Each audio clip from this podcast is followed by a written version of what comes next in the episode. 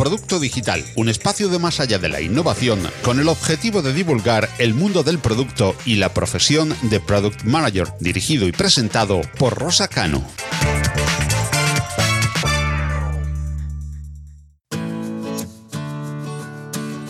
Hola, ¿qué tal? Muchas gracias por haberte animado a escuchar este episodio en el que seguiremos divulgando sobre producto digital y product management. En este capítulo, primero me gustaría dirigirme a los directivos de las empresas que no terminan de hacer despegar su área de producto o las que les está costando decidirse a realizar esos cambios necesarios para que su organización pivote en torno a un área de producto. No creo que haya ninguna forma mejor de entender los beneficios de tener un equipo de producto exponencial que escuchando el testimonio de quien dirige una de las áreas de producto que mejor trabajadas están, Ramón Andrío, hasta hace poco director de producto de OnTrack y ahora director de producto de Streamloots. Bienvenido. Para mí es una pasada que decidas compartir este nuevo reto profesional con nosotros. Hola Rosa, muchas gracias eh, por invitarme y por contar conmigo, un placer. Pues nada, antes de entrar en materia, eh, yo creo que estaría muy bien que repasemos un poco tu carrera, Ramón, para que los oyentes se hagan un poco una idea de, tu perfil, de, quién eres, aunque muchos ya te conocen seguro. ¿eh?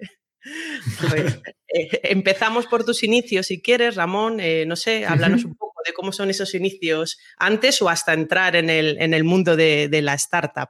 Yo antes de, de entrar en el mundo de startup, eh, era como trabajé de desarrollador y de product design y tal. Y bueno, hay un momento eh, en el que me muevo al mundo startup. Podríamos decir que mi primer contacto fue con, con GoWex, pero es muy desafortunado, así que se lo vamos a saltar.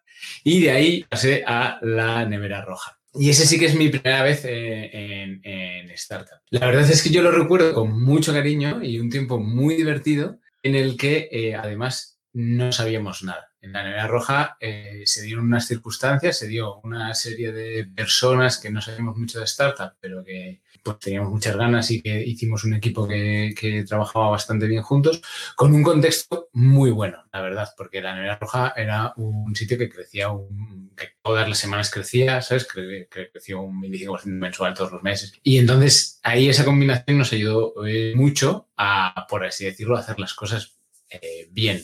Ahora, en ese momento no teníamos ni organización, como en plan, estamos descubriendo pues quizás que era Lean, que era Agile, cómo nos teníamos que organizar en, en, sprints, cómo teníamos que probar las cosas, cómo podíamos poner las diferentes partes del equipo a funcionar. Así que no sabíamos nada y lo resolvíamos a base, pues a pulso, a base de, de trabajar más.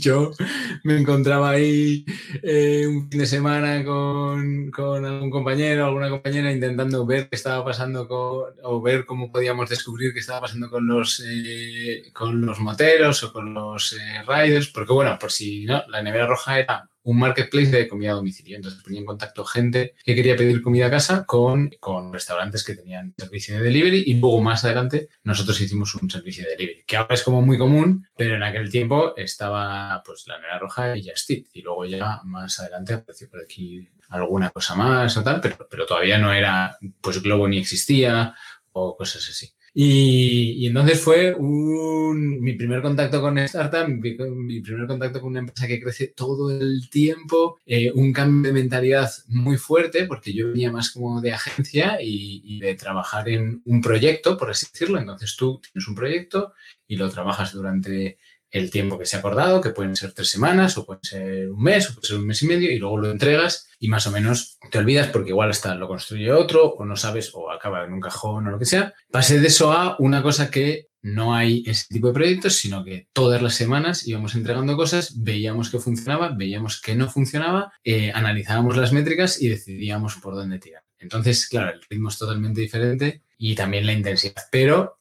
para mí ya eso me enamoró y, es, y ya entonces no salí del mundo startup. Me parece mucho divertido.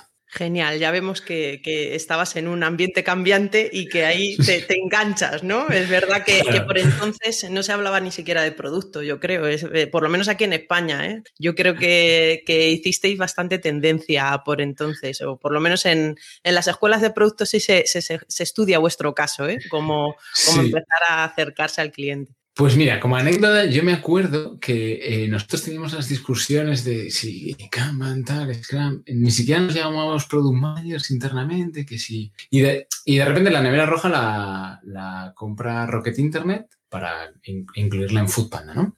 Y entonces, pues, pues nos vamos a Berlín, donde está Headquarter, llegamos allí tal, y, y, claro, flipamos. Ahí tienen una organización en squad, tienen un product manager por squad. Y entonces nosotros veíamos eso y decíamos, claro, es que esto es lo que tendríamos que hacer. ¿Sabes? Y entonces ahí empezamos a, ver cómo es esa organización, pero a gran escala, porque nosotros lo habíamos hecho, pero en una escala. Es cierto que la Media Roja llegó a ser eh, por encima de las 100 personas, pero claro, ni comparación con Foodpanda. Y entonces ahí sí que vimos, ah, vale, product manager, no sé qué.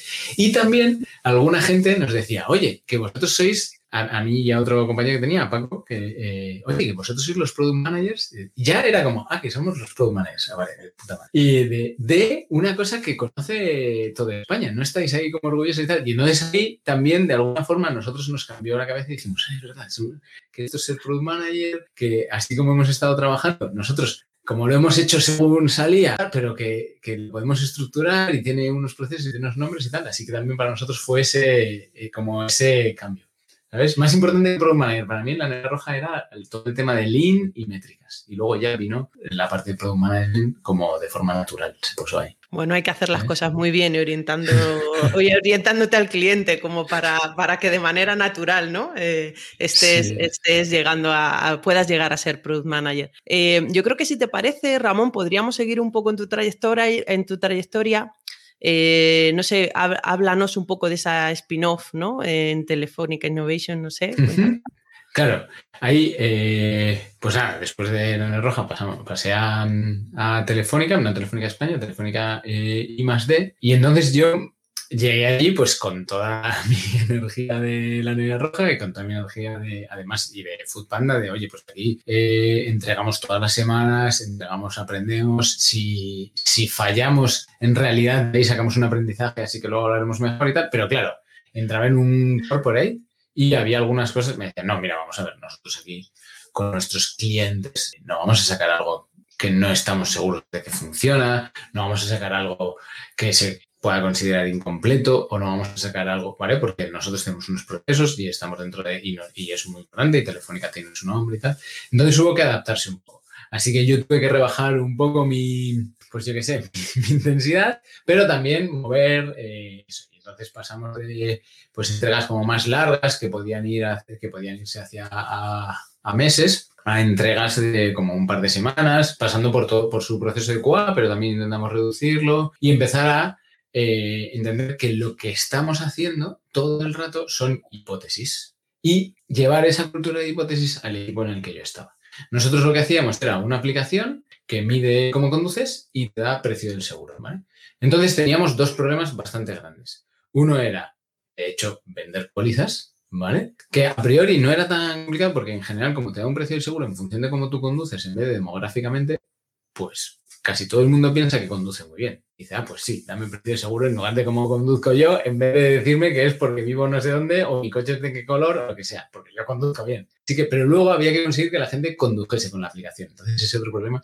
Así que había que ir iterando y descubriendo cómo solucionar esos dos problemas a base de, de, ciclos bastante más cortos de lo que estaba pensado o de lo que consigue hacer Telefónica. Así que buena parte de mi trabajo fue ir acortando esos ciclos a base de eso, lo que he dicho, ¿no? Intentar que se comprendiese que lo que hacemos son hipótesis. Entonces, eh, allí mi roadmap, ni siquiera era Nokia o lo que sea, hicimos un roadmap que yo lo llamaría como un test machine, ¿vale? Entonces, todo lo que había en el roadmap era hipótesis. Nosotros pensamos que si hacemos no sé qué, no sé quién conducirá un día más. Venga, pues vamos a probarlo. ¿Ha conducido? No. Pues esto fuera. Pensamos que eh, no sé qué, se venderán más pólizas de este tipo. ¿Ha funcionado? No, venga, pues fuera. ¿Ha funcionado? Sí, venga, pues insistimos. Y entonces así, eh, con eso me fue más fácil en un entorno corporate ir entrando. Me acuerdo que me decían, es que siempre tienes la pregunta esa de, bueno, no lo sé, pero ¿y si lo probamos? Porque, claro, entonces eh, es traer esa, esa, cultura y tal. Y ahí insistir en uno de los puntos que es para mí muy importante de hacer producto digital, que es la velocidad de entrega. Si tú no, no, entregas suficientemente rápido, no vas a aprender, ¿vale? No vas a saber qué está, qué es lo que mejor está funcionando, no solo con tus usuarios, sino con tu empresa, que es lo que más valor le está trayendo. Entonces eh, fue bastante trabajo de eso, de, oye, vamos a estar pensando que esto es una hipótesis y vamos a entregar más, más rápido. Y el tema es que funcionó. O sea, yo no diría que esto es eh, científico, pero sí se parece un poco al método científico. Pues planteé una hipótesis, eh, la pruebo, no funciona, planteo una hipótesis, la pruebo, si funciona, planteo una hipótesis, la pruebo, no funciona. Cuantas más hipótesis pruebes, más cerca vas estar de la solución. Y entonces al final nosotros vendimos, empezamos a vender pólizas, empezamos a tener conductores que conducían lo suficiente como para que las aseguradoras se creyesen nuestro scoring de riesgo. Eh, y entonces eso creció hasta el punto que, que Telefónica digo, oye, pues esto está creciendo y realmente ha, ha nacido en innovación, pero en mi core no es asegurar conductores, ¿sabes? Y entonces ahí eh, llegamos a un acuerdo, empezamos a buscar financiación, parte de Telefónica, financiación externa, y eso hizo spin-off. Y es el, en ese momento fue el primer spin-off que hizo Telefónica, como eh, desde Telefónica y más D, que yo creo que tiene que ver mucho con que sus procesos se pareciesen mucho al de una startup.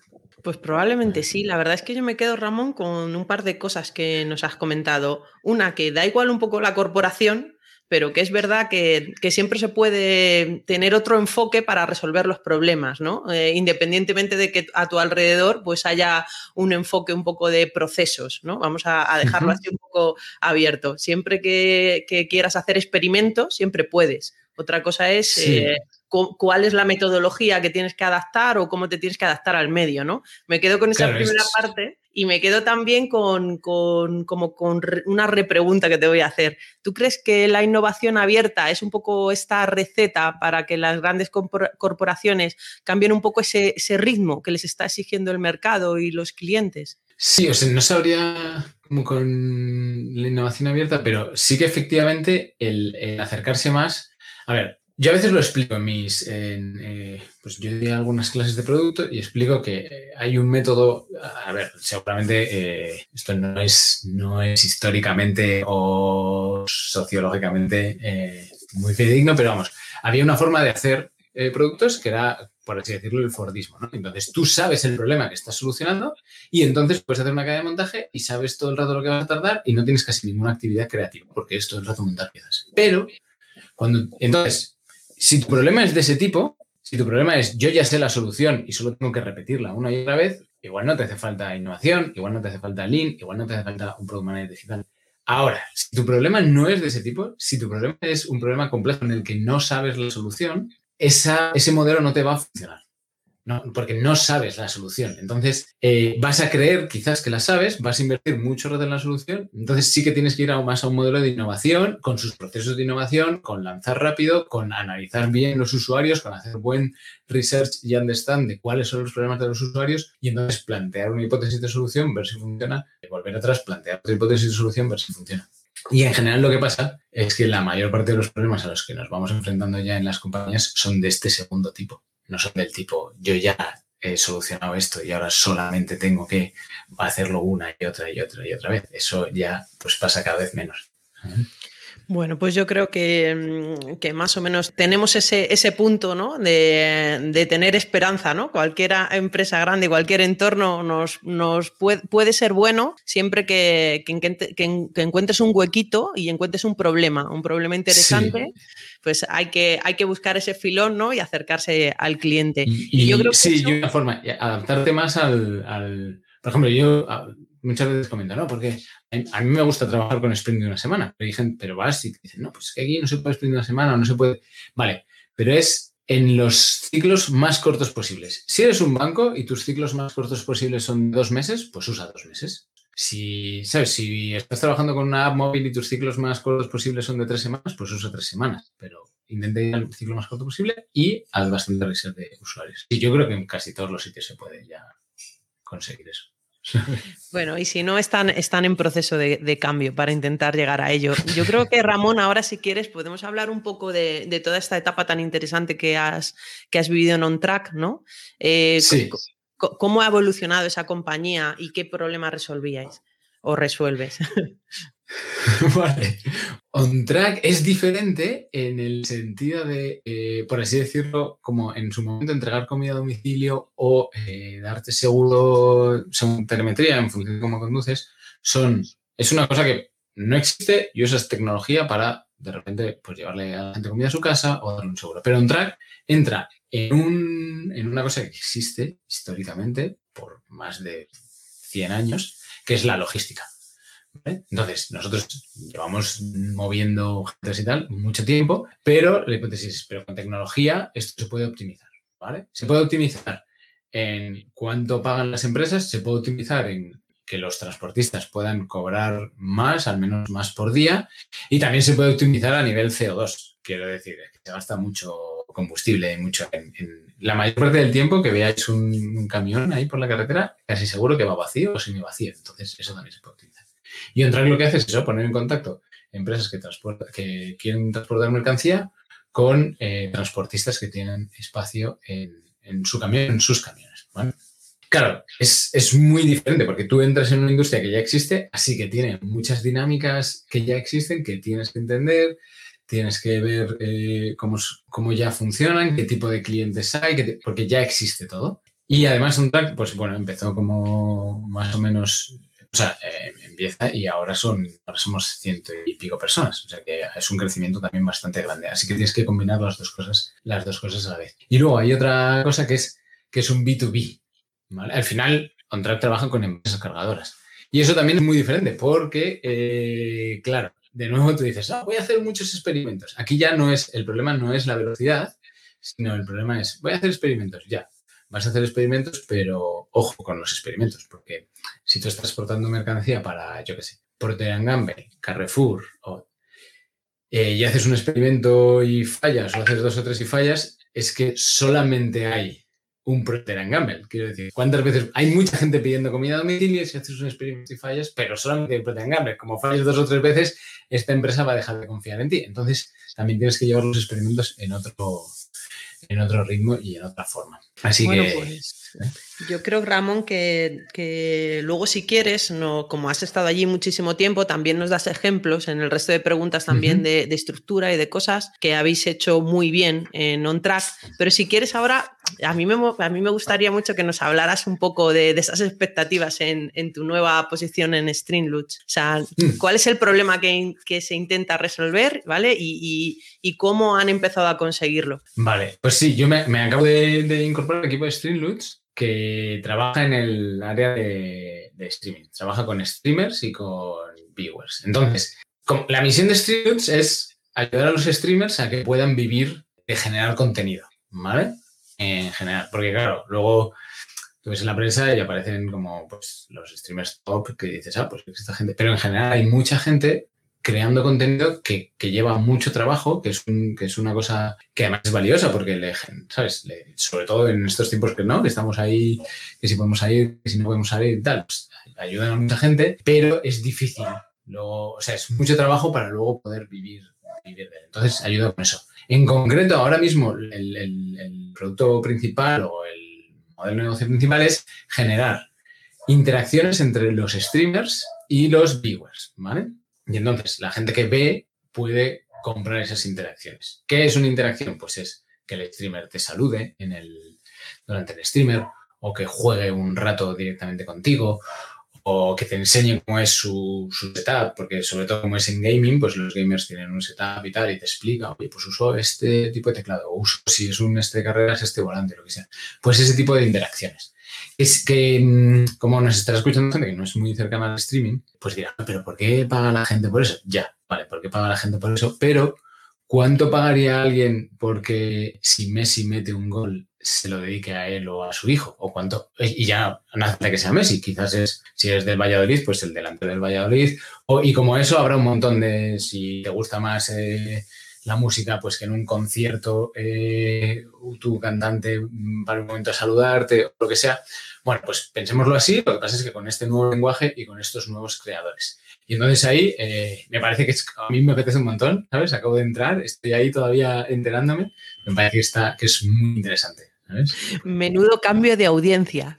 Sí, ya te digo, de la logística y sus procesos ya súper establecidos a una cosa totalmente nueva construyéndose ahora sobre la marcha. Bueno, pero es un reto muy interesante, Ramón, porque, porque igual que en OnTrack has tenido que montar todo un equipo de producto y eh, actualizar todos esos procesos, porque cuando entraste, yo creo que erais muy pocos en la compañía, ¿no? En OnTrack. Eh, yo entré, sí, yo entré en OnTrack como el primer product manager. Estaba, en OnTrack estaba Javier Escribano, es cierto que tenía muy incorporado la cultura del producto, porque eh, Javi siempre la puso, estaba Javier Escribano como, eh, como CPO y entré como el primer product manager de, ese equipo y a partir de ahí empezamos a crecer hasta tener hasta llegar a 5 squad con su product manager cada uno y tal. Entonces, sí, es, es, es una cosa que iba a decir que suele pasar y que te va a pasar. Si, si va bien, ¿vale? Vas a tener que ir creciendo y vas a tener que ir incorporando y vas a ir pasando por diferentes fases a nivel como squad concreto y luego a nivel como organización de, cada uno de los squads. Y más o menos se repite un poco. Eh, realmente en, eh, la estructura de una compañía eh, va creciendo igual que crece en la estructura del área de producto, ¿no? tú ahí nos, nos, puedes decir un poco cuáles son tus, tus procesos para ir haciendo crecer el área de producto conforme va creciendo la compañía, porque entiendo que lo has hecho ya unas cuantas veces, pero lo acabas de hacer en un track y ahora lo tienes que volver a hacer en, en Streamloops. Sí, pues mira, voy a usar un track como así lo vemos en algo más concreto y como la parte más ordenada, porque como te dije, de, por ejemplo, en la nevera roja no sabemos nada, es que todo esto eh, lo pasaba, pero menos ordenado. Según vas, va creciendo la parte de negocio, tú vas necesitando como que producto entendiendo producto como producto de tecnología, se acomode. Entonces, le dé el servicio a los problemas que son más acuciantes y también pues tenga suficiente gente para hacer eso. Así que nosotros, de primeras, muy sencillo, y este es un modelo que le puede servir casi a cualquier empresa, pues nos dividimos en growth y scale. Entonces, oye, tú te dedicas a todo lo que sea traer, por así decirlo, revenue, ¿sabes? Que aquí entre más facturación y tú te dedicas a que esa facturación eh, la podamos servir le podemos, la podamos atender. Entonces, y eso más o menos casi todas las empresas van a tener un tipo de estructura de ese tipo. Luego, dentro de eso, ¿qué es lo que cae? ¿Qué problemas tienen? Pero casi siempre, ¿vale? Puedes decir, ah, pues alguien hace growth y vas balanceando. Porque, pues, oye, estos tres meses son más de growth, estos tres meses son más de, de, scale y entonces así pues vas poniendo un poco eh, más gente en función de que sea más acusante. Pero según vas creciendo, pues growth y scale se convierten en cosas más complejas. En concreto en OnTrack, que es una empresa logística, pues Scale se convierte en Customer Service, pero también en flota, en tenemos transportistas. Entonces ahí empiezas a ver cuáles son tus problemas concretos y qué tipo de, de squads tienes que poner. También por el otro lado puede crecer, porque tú al principio le das en growth eh, le estás dando servicio a lo mejor a un cliente concreto que has encontrado que te está permitiendo como ser un early adopter empezar a crecer, pero luego empiezas a ver, ah, no, pero no son todos iguales. Eh, difieren según el tamaño o difieren según su facturación, porque un cliente que factura más está dispuesto a lo mejor a pagar más o porque su margen es más alto, pues está dispuesto a pagar más por el este. Entonces empiezas a ver que también hay diferencias, así que empiezas a tener como eh, también eso se, se empieza a expandir y tienes diferentes equipos. Ahí, un punto clave para mí es que no caigas en la tentación de decir, de organizar eso desde la tecnología y el producto. En plan, bueno, pues como yo tengo una app móvil y tengo una app de desktop y también tengo un sistema para mandar emails, pues tengo un squad de móvil, un squad de desktop y un squad de email. No, no, no. Tú lo que tienes es una parte de negocio y unos clientes a las que dar servicio. Entonces organiza tus squads en función de eso. Nosotros, por ejemplo, sabíamos que teníamos transportistas, sabíamos que teníamos empresas cargadoras, eh, sabíamos que teníamos equipos de customer service y sabíamos que teníamos equipos de flota. Bueno, pues empiezas a tener squads que se, que se mapean contra eso, no contra tu propia estructura interna, porque si no, vas a estar, de repente puedes tener a alguien trabajando mucho en la app móvil cuando eso no es lo que más falta hace, sino lo que más falta hace es entender por qué los clientes no están comprando eh, no sé qué producto o por qué se están cayendo eh, después de la segunda venta. Me invento cosas. Entonces, un poco organizarlo en función de lo que le pasa al negocio y a los eh, clientes, ya vas creciendo. estamos hablando de Squad, pero a lo mejor podría ser bastante interesante que nos pusieras un ejemplo de ese pequeño equipo eh, esa escuadra, mm, qué tipo de perfiles tiene o cómo seleccionas a unos o otros perfiles dependiendo de los objetivos que tienen. Vale, es, es, muy buena pregunta esa, porque claro, yo acabo de contar como a, alto nivel y dices, ah, pues esto es así, pero luego esos squads se tienen que ir formando. Y es cierto lo que dices, oye, ¿cómo vas formando estos squads y no sé qué? Porque van a pasar además por diferentes fases. En general, eh, según, en general vas a tener algún product manager, o sea, yo diría que solo un product manager, de hecho hemos probado tener más de un product manager en un squad y no funciona muy bien, ¿vale? Un tema también como de ownership, de decisión, esto que he dicho de poder ir rápido, ¿no? De poder probar cosas rápidas y tal, pues oye, eh, como normalmente las decisiones que tomas no son irreversibles, es más importante decidir rápido que, que, la decisión sea un 20, un 30% mejor, ¿sabes? En ese, entre esos dos. Así que un Product Manager, luego nosotros tenemos eh, Product Designer, ¿vale? Que se encarga pues toda la parte más de, de la parte de de acompañar en lo que es el, el, entender al usuario, el entender el problema y, plantear soluciones. Y después, según lo que necesites, pues la parte del equipo técnico. ¿vale? Generalmente, según el tamaño, tiene que haber alguien que haga el lead de esos. Si tu tamaño empieza a ser muy grande, el lead de la parte técnica eh, va a estar dentro del squad si no, pues a lo mejor, ¿sabes? Si son tres, dos squad y hay tres personas y tres personas, pues igual el lead puede estar fuera del squad. Pero en general es mejor que esté porque así tiene todo el contexto de esa gente. Y en general es mejor que sea alguien que se dedica solo a eso, porque así el product manager no tiene que hacer esa función y lo tienes en una función mucho más orientada a, oye, ¿qué problema tenemos que solucionar? Oye, ¿qué está pasando en el negocio? Oye, ¿qué está pasando con los usuarios? Entonces, más o menos ahí se te compone el equipo. Product manager, product designer eh, y la parte del equipo técnico. ¿Cuántos product designers y cuánto equipo técnico? Depende del tamaño de tu problema. Ahora, si, el squad empieza a pasar de las 6, 7 personas, pues empieza a ser complicado de, gestionar. Pero si el problema es muy complejo, o si estás resolviendo más de un problema a la vez, o tienes como un usuario que se descompone en varios, imagínate que tienes un usuario prescriptor y un usuario que en realidad es el que lo usa, pues igual te compensa, te viene bien tener dos product designers dedicados a eso. ¿Vale? Y si se resuelve y tu problema se va a resolver a la vez en una aplicación móvil, pero también tienes que hacer una parte de desktop y tal, pues necesitarás más desarrollo que, si es directamente en un solo, ¿sabes? Entonces, más o menos así se compone. A mí, por ejemplo, en, en, Corporate me ha pasado mucho que cuando en áreas de intraemprendimiento y tal, y hemos querido pivotar en consultorías para, para, para montar que hubiera ingenieros de producto, ¿no? Gente un poco más ayudando al desarrollo del producto y tomando decisiones que los relacionan casi al papel de su Scrum Master tradicional, que no tiene por qué, pero pero que hacen esa relación y mm, a, los directores de tecnología en general les cuesta mucho ver que haya mucha gente en gestión y no mucha gente programando, ¿vale? O que tengan ese, ese perfil doble. ¿Vosotros cómo, cómo cohabitáis esa parte un poco más de ingenieros que se dedican más a, desarrollar? ¿Vale? Con, estos ingenieros de producto. No sé si, si, utilizo bien, tú has utilizado Lead. Eh, eh, pero sí, pero el, lead, claro, el lead de alguna forma es el que es como la parte de management de, ese equipo. Y he dicho lead y no manager porque está, o sea, un lead de alguna forma, a la vez que lidera, también está ejecutando o, ¿sabes? Sacando trabajo. No es como solo manager. Y este ingeniero de producto es eh, a mí me gusta mucho que lo saques porque eh, en general yo, yo a mí, eh, y como hemos trabajado, te diría que todos los ingenieros tienen que ser ingenieros de producto.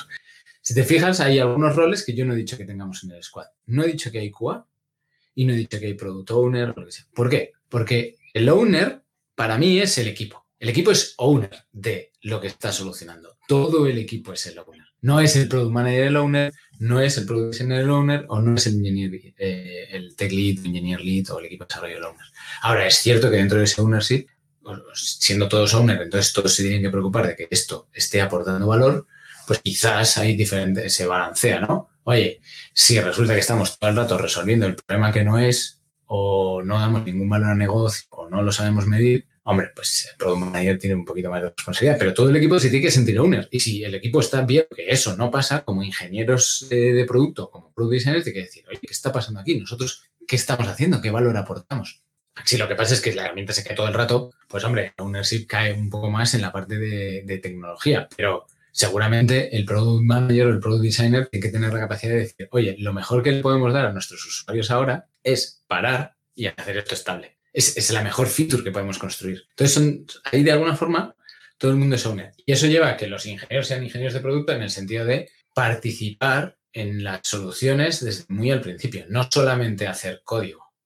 Si es cierto que cada parte del equipo tiene diferentes skills, entonces un product designer seguramente tenga mejores eh, como capacidades para ir a, hacer eh, entender los usuarios, hacer entrevistas o lo que sea. Pero eso no quiere decir que eh, la parte de que un desarrollador diga, ah, pues es que esto lo haces tú y ya me cuentas lo que hay que hacer. No, no, no. Aunque lidere el product designer, vente, porque además van a suceder cosas muy interesantes. A lo mejor, mira, por ejemplo, nosotros hemos tenido algún problema que es hacer rutas como he dicho, optimizar CO2 y consumo, pues ahí hay una parte de hacer rutas. ¿Qué es lo que pasa? Que va el Product Designer a intentar entender cómo hacen rutas los transportistas y no sé qué, y ahí sacas una solución. Pero si te traes el equipo de desarrollo, ¿qué es lo que nos pasó? El, equipo de desarrollo escuchó, vio lo que estaba pasando, vio cómo hacían rutas los transportistas, pero también dijo, oye, pero es que esto es un problema técnico. Es que esto es, es cercano al problema del viajante. Es que también se puede solucionar por aquí es que hay tecnología ya que podemos poner al servicio de este problema. Y si tú separas eso y no tienes ingenieros de producto, pues van a estar construyendo lo que, ¿no? Entonces no tienes ni siquiera un Lean, tienes un waterfall, lo que pasa es que en ciclos cortitos. Viene el Product Manager, dice, esto solucionamos, viene el Product Designer, lo diseña y viene el desarrollo y lo desarrolla. En vez de en un mes, pues igual lo haces una semana o dos semanas, pero no, no terminas el Lean, no tienes a todo el equipo ahí unido. Entonces, eso que dices de ingeniero de producto me parece muy relevante y muy importante, porque si no te pierdes parte de lo que puedes Yo también, también te lo saco, Ramón, porque, porque un poco de lo que nos estás contando, eh, claro, yo vengo también de eh, pasar negocios de un área técnica, ¿no? Y, veo que, que, el crecimiento un poco también de los equipos en los que he ido formando parte eh, tiene mucho que ver con, pasar de un desarrollo agile más, eh, a un desarrollo más lean, ¿no? Más integrando los procesos más cortos y más teniendo un poco esa visión de que el propio desarrollo, ¿no? Em, escucha y da soluciones, ¿no? Que entiendo es un poco la, diferencia, un poco de, yo no digo que, que las metodologías ágiles hayan hecho mal, pero las metodologías ágiles en los equipos de desarrollo ayudaron mucho durante muchísimos años a agilizar un poco procesos internos de las áreas de ingeniería, pero no acercaron las soluciones a lo que necesitaba el cliente, al cliente, ¿no? Se iteraron muchas veces productos mal, como digo yo, agilizaban, la entrega, ¿no? Entonces, era mucho más rápido, pero seguía siendo, ¿sabes? Porque si, si no lo enfocas en lo que vas a aprender, si solamente lo enfocas en entregar, y es, yo tengo esta cosa muy grande, pero como es muy grande, lo que voy a hacerlo es en cachitos y, y bueno, pero voy a entregar en cachitos, así que ya soy Agile. Bueno, quizás eres Agile, probablemente estés cercano a una especie de trabajo en cascada, pero mucho más rápido, en ciclos cortos, pero cascada, cascada, cascada, pero seguro que no eres Lean. Y volviendo a lo que he dicho, lo que estás resolviendo un problema que no sabes cómo se soluciona. Entonces, si tú has decidido que vas a hacer todo esto y está mal, pues todo este camino vas a andar en la dirección errónea. Entonces, lo que tienes que hacer es más, como dices tú, acercarte al Lean. Y para eso es poner todo el equipo de forma. Ahora, eso como que ha pasado de forma, de general, ¿sabes? En plan, oye, pues primero se ha entendido que es eh, como que es hacer Scrum, se ha entendido que es hacer Agile, se ha conseguido que los equipos estén entregando en un ritmo bastante frecuente, luego de repente has dicho, ah, pues igual eh, podemos estar más cercanos todos al problema, luego ya podemos incluso incorporarnos con la parte de negocio. Eso me parece que es como una forma muy natural y es parecido a lo que pasa en los equipos, porque los equipos van adquiriendo más madurez. Yo estoy hablando de ingenieros de producto y que todo el mundo participa y nuestras groomings cualquiera trae, oye, pues yo pienso que si estamos resolviendo ese problema, por aquí puede ir la solución, vamos a hablar todos juntos y todas juntas y todo eso. Claro, pero eso no pasa el día uno. Porque tú primero tienes que hacer que ese equipo entregue rápido.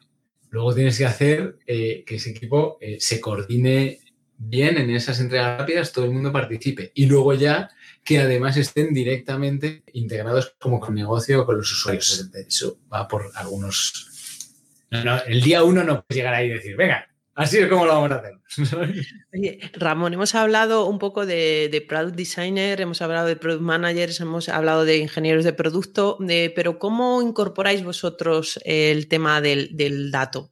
Eh, ¿Realmente tenéis, por ejemplo, data science aparte o tú crees que esa cultura del dato permea em, mm, para todos? ¿Cómo, ¿Cómo medís un poco tanto tanto un poco esas métricas son parte del día a día del producto o realmente también os apoyáis en otros técnicos aparte? Em, hacemos ambas cosas y en general yo diría que según el momento vamos a ir haciéndolo pues lo mismo. Nosotros cuando éramos un programa de scale y uno de growth y no teníamos, no teníamos un equipo tan grande, pues, pues eh, el product manager se encargaba más de la parte de datos, ¿vale? también intentamos como que el resto del equipo se incorpore. Luego ha crecido y ahora en los equipos, igual que hay un product designer o una product designer, hay un data analyst. Y entonces el data analyst eh, ayuda con eso. Que no es lo mismo que data science. Ahora, Claro, ahora, porque al menos para mí, ¿sabes? La forma de trabajar es un poco diferente con él. Entonces, tienes las métricas como a dos niveles. Métricas más de, oye, ¿cuánto estamos impactando en negocio? ¿Qué decir? Si nosotros hacemos esta feature estamos mejorando, mm, no sé, la retención, estamos mejorando, o quizás con un feature no lo ves, pero sí lo tienes que ir viendo, ¿sabes? A lo largo de, oye, en este ciclo, en estos tres meses, por ejemplo, si tu ciclo es de tres meses, o si es de dos, o si es de cinco, me da igual, de lo que sea. Hemos, hemos dicho que íbamos a impactar la retención, hemos impactado la retención, la estamos impactando, está subiendo. Hemos bajado las cancelaciones, hemos mejorado la gente que eh, las cuánto tarda alguien en darse de alta, o, ¿sabes? Hemos mejorado esa parte del funnel y eso es como al más alto nivel, para ver el impacto que estás teniendo. Pero luego, a más bajo nivel, tú eso, el impacto lo vas teniendo en pequeñas features que haces. Entonces ahí tienes que medir cómo funciona esa feature. Oye, ¿se está usando? ¿No se está usando? ¿Se está usando como esperamos? Tenemos aquí. Entonces es otro tipo de métricas más relacionada con eventos y tal. Y para todo eso, si no tienes un equipo tan grande, pues lo va a hacer el product manager eh, que puede ser más o menos, puede ser más de datos o más de, datos cuantitativos o más cualitativo, pero una parte de cuantitativo va a tener que hacer. Y luego ya según vas creciendo, igual tienes un analista de producto eh, que, ir encargándose de eso y tal, eh, y generar nuevos insights. Al final, eso es un insight, igual que el de entender a los usuarios es un insight y también tienes el del dato cualitativo. Ahora, yo diría que siempre, como product manager, tienes que estar mirando un poco los datos porque, es, ¿sabes? Que si no, o sea, si solo te los dan y todos, todos te los sirven, habrá cosas que no, que a lo mejor no se están viendo o tú te estás perdiendo, o sea, tú ese análisis. Qué importante eso de pasar, ¿verdad? Lo, cualitativo a cuantitativo, ¿no? En, este, en este papel de, entender un poco esas métricas. es em, combinar, es ir de uno a otro. En plan, oye, pues parece que estas métricas nos dicen que esto va mal, vamos a ver con los usuarios. Oye, los usuarios nos están diciendo que esto no les funciona, vamos a ver si es que las métricas nos dicen que eso está. Y es, ir teniendo como ambas y según este, ¿sabes? Así que. Ya, y luego, lo del data science que has dicho, para mí nosotros trabajamos con Data Science. Yo trabajo, pues, cuando hacía, estaba en Telefónica, evidentemente medíamos cómo conduces y es un Data Science. Y aquí en, en un también tenemos Data Science porque para hacer parte de rutas y asignaciones automáticas y tal. Pero yo lo veo más como una especie, igual eso madurará, pero yo ahora es más como una especie de Product Designer y de alguna forma está más cercano a cuando trabajábamos en cascada con los Product Designers. O sea, los Data Science están trabajando y vienen con insight de, oye, si hacemos esto, eh, parece que va a funcionar mejor traduzcámoslo a nuestro backend o lo que sea. Y también, oye, necesito este tipo de datos, entonces modifiquemos un poco el producto para poder traer estos datos. Pero al menos yo todavía, ¿sabes? Es más como, como ese tipo de relación, como un product designer con un desarrollador, más en el momento que tú has llamado agile en vez de lean. Quizás con el tiempo eso se posa más, pero ahora mismo yo he trabajado más en esa dinámica. Bueno, pues eh, yo creo que Ramón, ahora mm, a mí me apetecería mucho que, nos cuentes un poco más de, tu rol, ¿vale? ¿Qué, hace un CPO? O sea, ¿cómo es tu día a día? Vale. Eh, en general, mi día a día es sobre todo como de, por así decirlo, de management y de estrategia, o sea, de influir. Un product manager, en general, sus capacidades sobre todo van en función de cuánto influye en su equipo o en estas temas y cuando pasas a tener un rol de management en esos equipos, también, porque tú al final, todo lo que hemos hablado es para que estos equipos sean muy autónomos, tomen decisiones. Entonces, no puedes construir todo eso y luego llegar y decir, vale, pues ahora que, ahora hemos construido este equipo así, pero ahora ¿sabéis lo que vais a hacer? Vais a hacer lo que yo diga. No. ¿Sabes? Es influir para que, oye, estamos, estamos eh, solucionando los problemas correctos, estamos analizando eh, bien, estamos manteniendo nuestros procesos dentro de eh, que cada equipo tenga una cierta libertad. Entonces, por ahí es, pues yo qué sé, tienes un equipo que dices, oye, yo creo que vosotros, yo creo que este equipo, que estáis viendo poco con usuarios que se está haciendo poco research en ese squad, pues estar influyendo ese o, desbloquearle, a lo mejor es porque no están viendo cómo podrían ir a, encontrar usuarios, o a lo mejor es porque piensan que ya conocen y les a hacer algunas preguntas y empiezan a darse cuenta de, cosas que no saben, o oye, vosotros quizás estéis yendo muy al lado técnico, ¿no? Estáis, estáis empezando a ser un equipo como muy técnico, muy solo de resolver eh, como estabilidad y hacer un código oye, y entonces provocarlos un poco a ver cómo salen, por qué están haciendo eso y tal. Y eso por un lado. Y luego por otro, tienes que ser la cara o tienes que, como la cara principal, el llevar lo que está haciendo producto y tecnología, traducirlo al resto de la empresa, porque también en general, si no, como empieza a haber desconexión y empieza a haber, pues yo no sé lo que hacen estos, o es que porque están haciendo esto y no esto otro. Entonces, y eso va por eh, buscar la transparencia en, oye, esto es lo que vamos a hacer porque lo hemos, porque hemos llegado a este acuerdo, hablando con otros líderes de otras áreas, o sea, este es el razonamiento y ser muy transparente y exponerte y exponerte a que te digan, pues eso que vas a hacer no tiene sentido. Yo creo que entonces explicarlo, lo que sea. Y también, oye, esto es lo que dijimos que vamos a hacer, esto es lo que hemos hecho, puede ser lo que dijimos que íbamos a hacer o es un poco diferente y entonces, ¿por qué? Y este es el resultado que ha tenido. Y el resultado puede ser bueno o puede ser malo. Y entonces, si es bueno, pues dices que es bueno y felicitas a los equipos y la gente se merece su felicitación. Y si es malo, si el resultado, o sea, malo en el sentido de nosotros pensamos impactar así y no hemos impactado, no hemos impactado de esta forma, pues explicas por qué, explicas los aprendizajes, eh, dices cuáles son los siguientes pasos que vais a decidir, si no se va a seguir por esa línea, si sí se va a seguir por esa línea. Entonces, todo ese trabajo también hay que hacerlo hacia el resto de la empresa y, punto muy importante, con C-Level. ¿vale? Porque esa información tiene que estar disponible. Es una información muy relevante. Al final, la parte de producto y tecnología es una inversión muy grande de las empresas. Es, un, sitio en el que se pone una buena parte del dinero de la empresa. Entonces, tiene que ser fácil eh, eh, explicar qué es lo que está aportando ese área, qué es lo que nos está dando, cuál es el retorno de esto. ¿Vale? Y, si en, en general debería dar buen retorno, te tienes que encargar de que en general casi tengas más éxitos que fracasos y esos fracasos se conviertan en aprendizajes, pero también como socializar eso en la empresa y dar esa información. Parece como un punto muy relevante porque si no, eso, hay desconexiones y se vuelve más difícil trabajar, claro. Entonces entiendo, hay más desconexiones. Ramón, entiendo, Ramón, que tú, que vosotros trabajáis siempre con OKRs, ¿no? Eh, para dar un poco esa transparencia y esa visión de los objetivos y métricas asociadas. Sí, nosotros ahora trabajamos con OKRs, pero no hemos trabajado siempre con OKRs. De hecho, OKRs es, una, es, como una forma de hacer esto, pero yo creo que la base está en, oye, sé claro con lo que vas a comunicar y con lo que vas a hacer, comunica bien, exponte, deja que te discutan eso y luego comunica eh, frecuentemente lo que está pasando. Sí que es cierto que nosotros trabajamos con OKRs, entonces eso como que te da un framework eh, ya conocido, es fácil, que no te tienes... Una cosa importante del framework, por ejemplo, de los sprints o de los OKRs, es que tú no tienes que estar ya pensando en eso. Tú, tú dices, ah, pues mira, vamos a hacer OKRs y vamos a tener esta plantilla para definir objetivos y esta forma de definir key results y los vamos a poner cada tres meses y los vamos a comunicar de esta forma y vamos a tener estas reuniones para decidirlo y vamos a comunicar los resultados de esta otra forma y entre medias vamos a... Entonces, cuando tienes eso, que lo estoy contando, pero eso, eso es un proceso, tú haces, un, haces dos, tres ciclos y entonces empieza a posarse y ya tienes una estructura, ya no tienes que pensar en eso. Ya no tienes que pensar, ah, empieza ciclo, no empieza ciclo, o sea, ¿cómo decido? ¿Tengo que hablar con alguien? No tengo. No, tú ya eso ya lo tienes. Ya sabes, con, ya, ya está claro con quién se habla, en qué momento se habla, cómo se comunica, con qué tipo de documento. Así que todo eso es carga mental que le quitas, a los equipos, a los product managers, pero también a la empresa.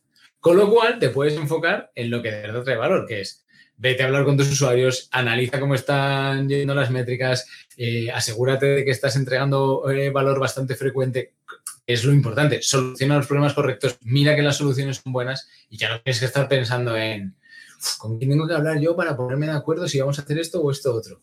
¿En qué momento comunicamos si esto ha ido bien o esto mal? No, no, eso ya lo tienes. Bueno, me ha gustado mucho esa reflexión de que además de transparencia y tal, lo que, lo que hace es que te ocupes de una cosa menos porque es totalmente razón, Ramón. Eh, yo creo que por ir cerrando, me gustaría que, que, nos compartas, a ver qué te parece, qué retos, cuáles son los retos actuales que ves para el, product management. O sea, así, puedes hablar, aquí es una pregunta muy abierta, ¿eh? Sí, ¿eh? es ahí no sé, o sea, cada uno tendrá ahí. Yo creo que, que el, el, rol de Product Manager ha ido evolucionando. Ahora mismo hay, por así decirlo, yo vería, por lo que me pide a mí, dos retos grandes. Uno es, las empresas están necesitando un montón de Product Managers. Y entonces yo tengo mucha gente que me pregunta por Product Managers y tal, y, y, como que a lo mejor no hay, no hay, o no encuentras, o, la gente ya tiene trabajo, o, ¿sabes? Entonces, por así decirlo, tener Product Managers ahora mismo, con esos Product Managers un reto, pero y esos Product Managers que sean de verdad product managers, que no sean product owners. Para mí que vayan en este sentido de, oye, yo lo que hago es que el equipo eh, tenga autonomía, que el equipo participen todos en la solución, que sean owners, que los procesos estén bien, mucho más que mm, yo soy muy listo o muy lista y entonces sé que la solución es esta, porque tú no sabes que la solución es esta. Así que eso, y, entonces hay que generar esos managers. Y luego otra cosa que está pasando con la madurez, porque esto no lo había. Cuando, cuando yo estaba en la nevera roja o lo que sea, pues no había tantos, o al menos me parecía, quizás es con mi madurez. Pero también empieza a haber más necesidad de puestos, como, como va creciendo el rol, como va creciendo, más necesidad de puestos de liderazgo de producto. Me parece que se abren más puestos y entonces eso genera oportunidades, pero también eh, yo se lo digo a la gente que pasa esos puestos y cuando hablo con ellos o con ellas, eh, lo que te hace buen product manager y te lleva a ser un product manager top, ¿vale? No es lo que te hace ser eh, un buen lead de product Justo tienes como que dejar todo eso que te ha llevado hasta ahí y reaprender a ser un lead de producto, reaprender cómo influyo bien en las personas, cómo hago coaching, cómo, em, ¿sabes? Cómo, les desbloqueo, cómo les ayudo a crecer a otra gente, en vez de, pues, lo que he estado haciendo, de, yo he sido más como el, centro de ese equipo, he sido más como la, la persona que evolucionaba todo. Y ese puesto ahora es un poco reto, porque yo creo que se van abriendo esos puestos y, sé porque, que es difícil cubrirlos, porque, ¿sabes? Porque además, bueno, no todo el mundo tiene por qué querer pasar a ser a, un puesto de management. Y hay gente que es muy buen product manager que es innecesario que tenga que pasar. Igual que hay gente que es muy buen desarrollador que no tiene por qué pasar y tiene que poder hacer sus carreras. Pero claro, entonces ahí veo esas, esas dos eh, cosas. Aún va creciendo. Luego es bastante bueno, ¿eh? Eso significa que estamos teniendo más y más cultura de producto. Sí, sí, está claro que hay un mindset cada día, cada día que permea más eh, eh, por todos lados y, si no, mira la audiencia que en este, en este canal no para de subir. claro. claro. Bueno, pues yo te doy, mucha, te doy mucho las gracias, Ramón, a ti y gracias eh, también a, todos los oyentes por estudiar, por escucharnos. Y mm, a mí me gustaría recordaros lo de siempre, que la vida es demasiado corta para, para construir productos que nadie quiere y por eso es, es muy importante ¿no? divulgar esta profesión y que, y que cada día haya más product manager. Muchas gracias, Ramón. muchas gracias a ti por invitarme y por tu trabajo divulgando de verdad esta profesión. Venga, pues nada, nos vemos en el siguiente episodio. Un abrazo. Un abrazo, hasta luego. Más allá de la innovación es un proyecto divulgativo en formato podcast patrocinado por Open Expo. Suscríbete al podcast en Google Podcast, Apple Podcast, Evox, Spreaker, Spotify, audios de YouTube o visítanos, óyenos y suscríbete al feed en nuestra web más allá de la innovación.com. Si te gustan los contenidos que te ofrecemos en Más allá de la innovación, comparte con todos nuestro podcast o apóyanos con tus likes y valoraciones, ayudándonos así a crecer y poder seguir trayendo cada semana más y mejores audios alrededor de la innovación tecnológica abierta.